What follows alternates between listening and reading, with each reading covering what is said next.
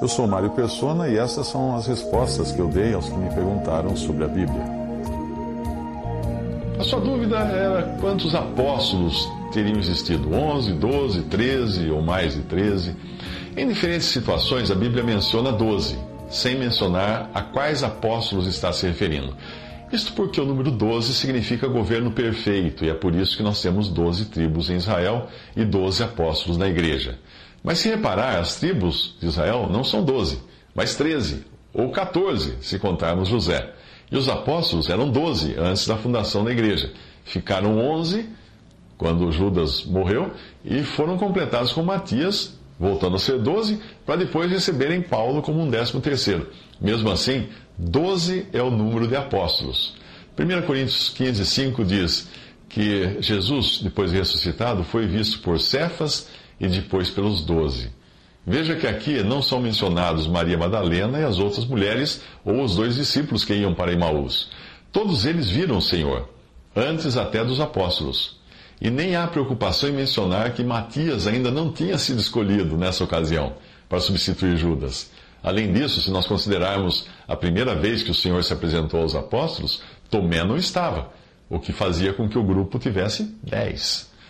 Doze, portanto, é o número dos apóstolos, porque é um número governamental. E nesse caso, as mulheres não são mencionadas, pois o assunto é governo. Portanto, considere doze como um título, ou nome oficial dos apóstolos como um todo. Nós consideramos um time de futebol um grupo de onze pessoas. Mas ainda que alguns sejam expulsos de campo durante a partida, aquilo ainda é chamado de time.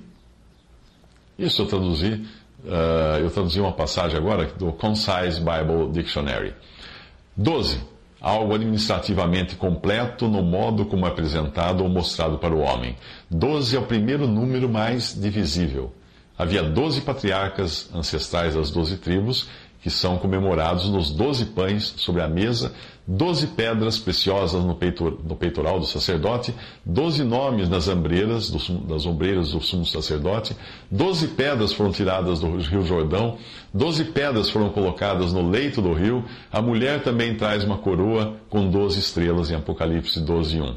Por meio dos doze apóstolos, o Senhor alimentou as multidões famintas. Os doze apóstolos se sentarão em doze tronos, julgando as doze tribos, conforme Mateus 19, 28. A nova Jerusalém terá doze fundamentos para suas paredes, com o nome dos doze apóstolos, terá doze portões formados por doze pérolas, com os nomes das doze tribos inscritas, doze anjos cuidarão das portas. Isso tudo é Apocalipse 21, de 12 a 21. O dia tem 12 horas, durante as quais os filhos da luz podem caminhar. João 19, 9. A flexibilidade da perfeição administrativa é, é vista nos seis, dois. Seis grupos de dois. Dois apóstolos em cada um dos seis grupos foram enviados a pregar. Dois, seis. Havia seis pães em cada fileira de pães da proposição. Três, quatros.